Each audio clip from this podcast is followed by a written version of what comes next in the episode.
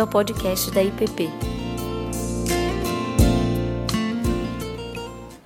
Olá, queridos. Deus abençoe. Que alegria estar aqui. Faz tempo que eu não venho aqui à noite. A palavra que eu queria conversar hoje é sobre salvação e arrependimento.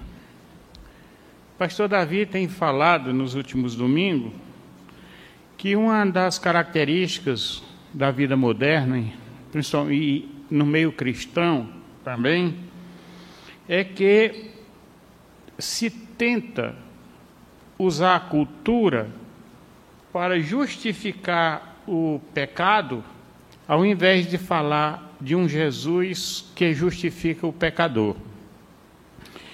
É, e hoje pela manhã também ele falou da separação que se faz no uso do nosso corpo e a questão espiritual.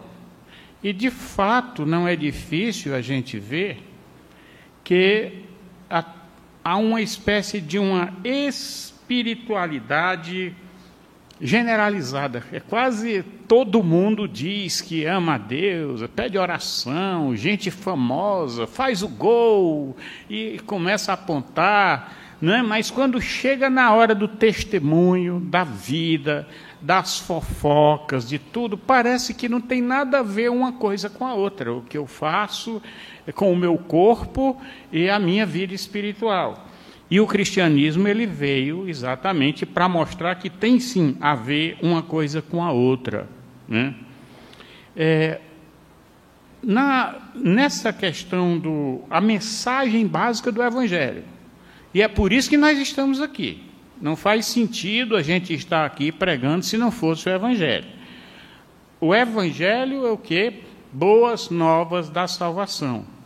E como é que ocorre essa salvação? Tem uma coisa que acontece antes da salvação, que João Batista falava, que Jesus falou, é o que? Arrependa-se e creia. Porque esse crer, de acreditar, desde que de pequeno que eu vejo as pessoas, ah, eu acredito em Deus, como se acreditar em Deus fosse suficiente para resolver todas as minhas questões. Então, não é. Então, há no texto de Mateus, no capítulo 3, versos 6 a 10, ele diz assim: Vendo ele muitos dos fariseus e dos saduceus que vinham ao seu batismo, dizia-lhes: Raça de víboras, quem vos ensinou a fugir da ira futura? Produzi, pois, frutos dignos de arrependimento. E não presumais que vós, vós mesmos dizendo, temos por pai Abraão, porque eu vos digo que destas pedras Deus pode suscitar filhos de Abraão. E também agora está posto o machado à raiz da árvore. Toda árvore, pois, que não produzir bom fruto é cortada e lançada no fogo. Uma árvore que produz bom fruto, ela tem que estar tá com raízes, ela tem que ter seiva, tem que ser algo que vem de dentro dela. Não é à toa que Jesus falou para Nicodemos, Nicodemos, se não nascer de novo, não pode ver o reino de Deus. Essa transformação é algo que vem de dentro, e o que vem de dentro gera frutos dignos da nova natureza da árvore. Não adianta uma mangueira querer dar caju que ela não vai dar. Então, primeiro tem que ocorrer algo dentro da gente. E esse ocorrer, ela começa dentro de um processo do Espírito de Deus em nós, a gestação, que gera arrependimento. Veja, o pecado hoje em dia, ele é, ele é admitido apenas no nível do politicamente correto. Como assim? Dizendo assim: ah, todo mundo erra, ninguém é perfeito. Assim, para poder também a gente não dizer que é perfeito, porque senão fica feio, né? A gente dizer que é perfeito parece arrogância, né? Mas diz assim, de uma forma genérica: mas eu pegar o pecado assim, pelo chifre, identificar, lamentar, lutar contra ele, é outra história. É outra conversa. E é esse ponto onde, as, onde o Evangelho, onde as cartas de Paulo, onde as palavras de Jesus tocam, ele bota o dedo na ferida. Jesus ele mostra claramente: quem quiser me seguir, negue-se a si mesmo, tome a sua cruz e siga-me. Então é algo duro, difícil. Muito bem, mas como as coisas não são muito simples, me permitam os irmãos, uma vez que também não estou falando só para o grupo aqui presente, mas para outras pessoas que estão fora, contar historinhas, contar historinhas. E eu vou usar como exemplo desses pecados que passam tão despercebidos, que são muitos, mas eu vou escolher um, que é o que eu chamaria daqueles pequenos, entre aspas, pecados da ética. Claro que eu poderia trabalhar de outro, sobre outros assuntos, mas o que eu vejo hoje se espalhar, essa questão da, do sacrifício, é, dessa questão dos negócios, do dinheiro, é, que é muito característico de Babilônia. Em Apocalipse, no capítulo 18, ele fala da Babilônia, da grande meretriz. E uma característica dessa grande meretriz, dessa grande prostituta, era algo bem interessante. Ela comerciava. Então a gente fica dizendo, puxa, comerciar, só que tinha um problema. Se a gente lê o texto, ele diz comerciava todo tipo de produtos, inclusive, está lá escrito, almas dos homens. Então, o que é que você vê? Pessoas sendo compradas. Qual é a essência da prostituição? Quem estiver pensando que a essência de prostituição é venda do corpo para um ato sexual, está enganado. Isso é apenas uma das formas de como a prostituição pode aparecer.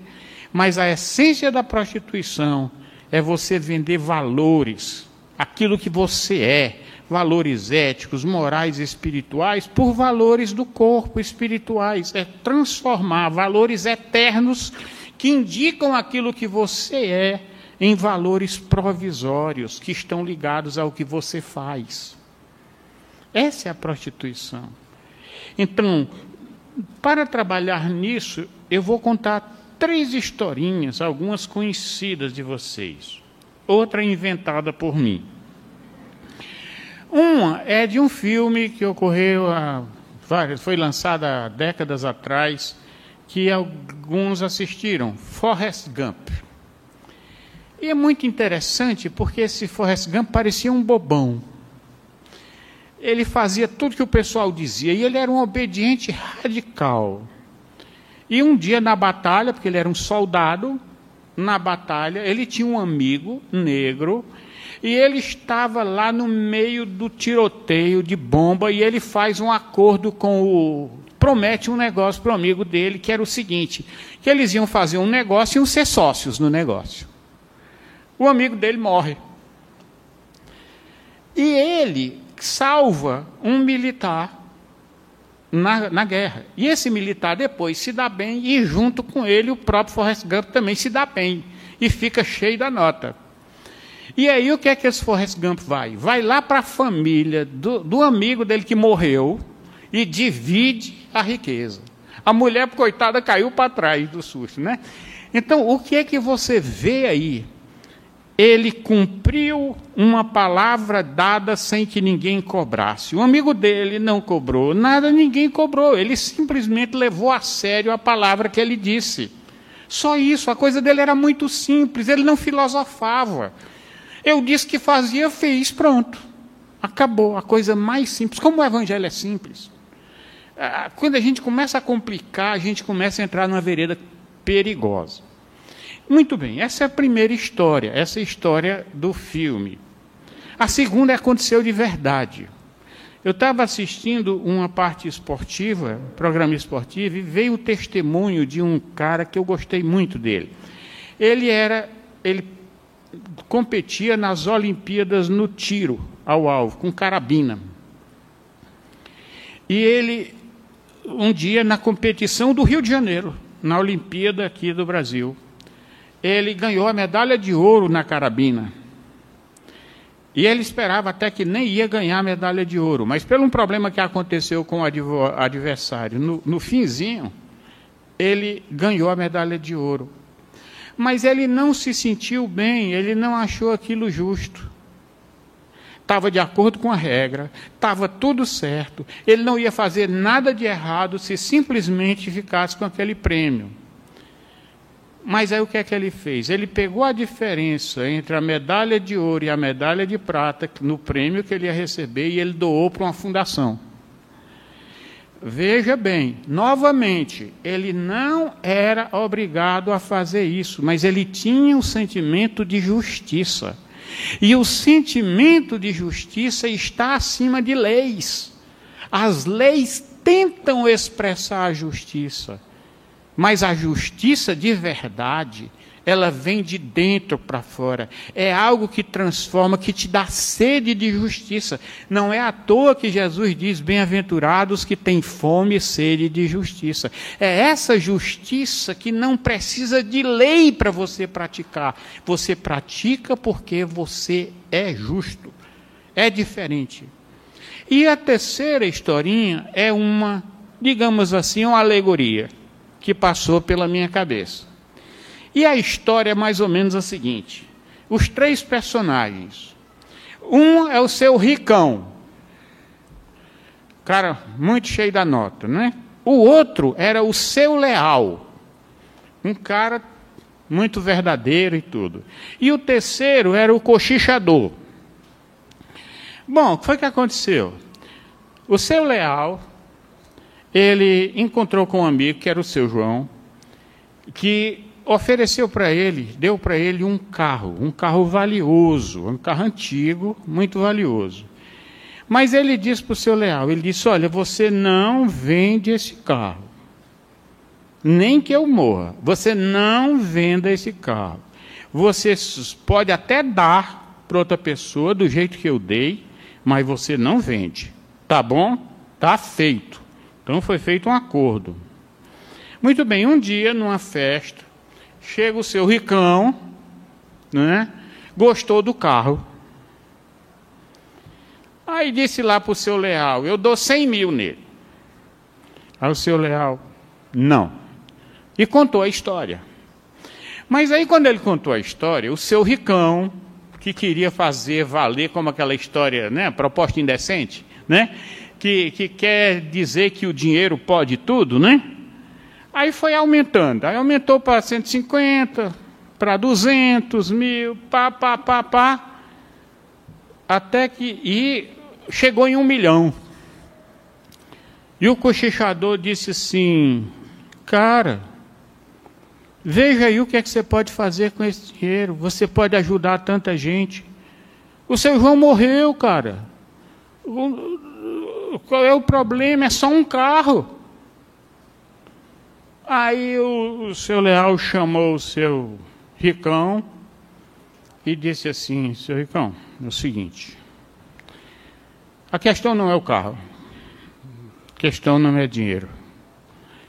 Seu Ricão, se eu te vender esse carro, é, eu estarei dizendo para os outros, estarei dizendo para mim mesmo que minha palavra, minha consciência tem um preço. Então, seu ricão, eu não estarei vendendo o carro, eu estarei vendendo minha alma. Olha, olha aí o seu ricão. O seu ricão era o corruptor. O cochichador é aquele que costuma dizer para nós, justificar, apoia a tentação. Ele dá uma razão, ele cria um sofisma para poder fazer com que você se justifique. Porque o mal, para o nosso pecado, o que é que ele, ele sabe que nós precisamos para pecar? Nós precisamos de uma justificativa.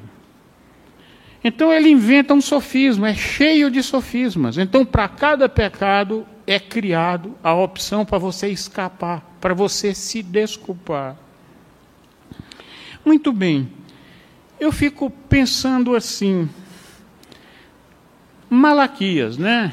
Lembrar de Malaquias. O livro de Malaquias, ele é famoso pelo que não deveria ser famoso. Ele é famoso por causa do dízimo. Tem uma parte de Malaquias que diz assim: com maldição sois amaldiçoados, né? Porque vocês me roubam, me roubam nos dízimos e nas ofertas. Só que eles esquecem, se esquece quando se lê esse texto, que o problema nunca foi o dinheiro ali. O problema foi que eles tinham retinham esse recurso porque eles tiravam dos pobres, dos levitas, dos estrangeiros que precisavam daquele sustento. Então eles pegavam e retinham o recurso, que hoje era como se nós tivéssemos o imposto de renda e nós não pagássemos. O médico público do serviço público não teria como trabalhar, não haveria justiça, não haveria militar, não haveria nada disso. Mas tem uma parte de Malaquias que quase ninguém fala. Ele diz o seguinte: Eu tenho contra vocês que vocês abandonaram a mulher da sua mocidade. Ah, mas o que é que isso tem a ver? Tem tudo a ver. Hoje, quando nós quebramos alianças, nós quebramos baseados em costumes, em culturas. A gente quer justificar dizendo eu tenho o direito de ser feliz. Como se nós não fizéssemos parte de um conjunto de pessoas que também querem ser felizes. Como se também nós não devêssemos a nossa palavra não tivesse valor. Quando, ele, quando o, o profeta Malaquias fala para o povo a mensagem de Deus, ele não está falando de uma questão cultural, ele não está falando de um caso específico de um divórcio que era tratado pela lei. Não era isso que ele estava tratando, ele estava tratando de uma estrutura de valores de um povo. Era o povo que estava praticando aquilo dali. Era negando alianças. Em todos os casos que eu citei aqui, veja a diferença. No caso do Forrest Gump, lá do militar, ele cumpriu uma palavra. Cumpriu uma palavra que ninguém cobrou, que ninguém pediu, mas que estava na mente dele, estava na sua formação. O outro foi lá, né? E, cumpriu também a sua palavra, o, o, atirador lá da carabina, ele cumpriu cumpriu algo da sua consciência, que não havia, ele nem prometido verbalmente, ele tinha feito nada, era algo que estava na mente dele, do que ele era.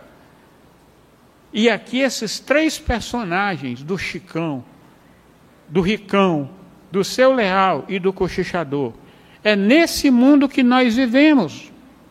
Nós vivemos um mundo que nos oferece bens materiais para comprar a nossa alma. E onde é que a gente vende a alma? Sob forma de coisas.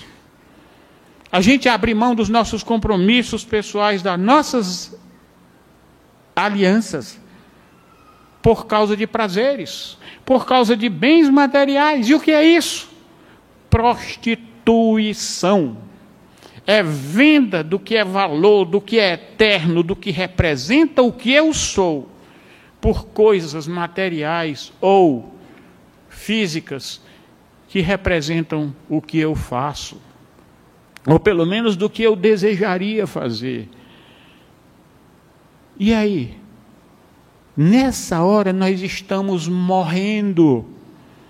Porque na hora, cada vez que eu abro mão do que eu sou, eu estou perdendo minha identidade. Quem é que eu sou? Quem é Jesus para mim?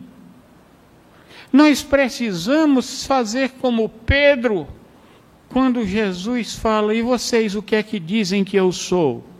Tu és o Cristo, filho do Deus vivo. É esse Cristo que eu sirvo. Se é Ele que eu sirvo, Ele demanda de mim aliança. E se porventura eu falho na minha aliança, como Pedro fez no cantar do galo. Ele dá a abertura para o arrependimento.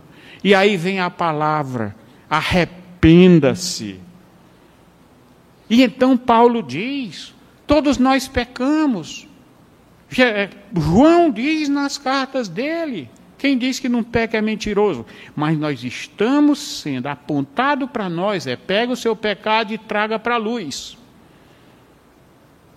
Para que seja curado, para que nós sejamos restaurados. Foi para isso que Jesus morreu.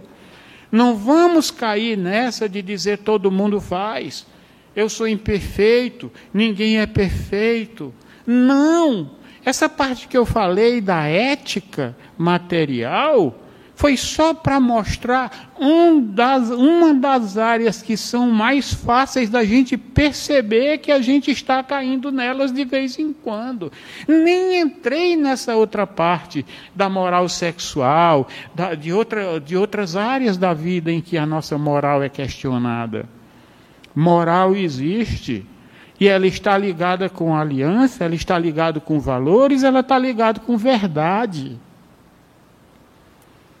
E então, a mensagem perdura. Quero o Evangelho? Sim.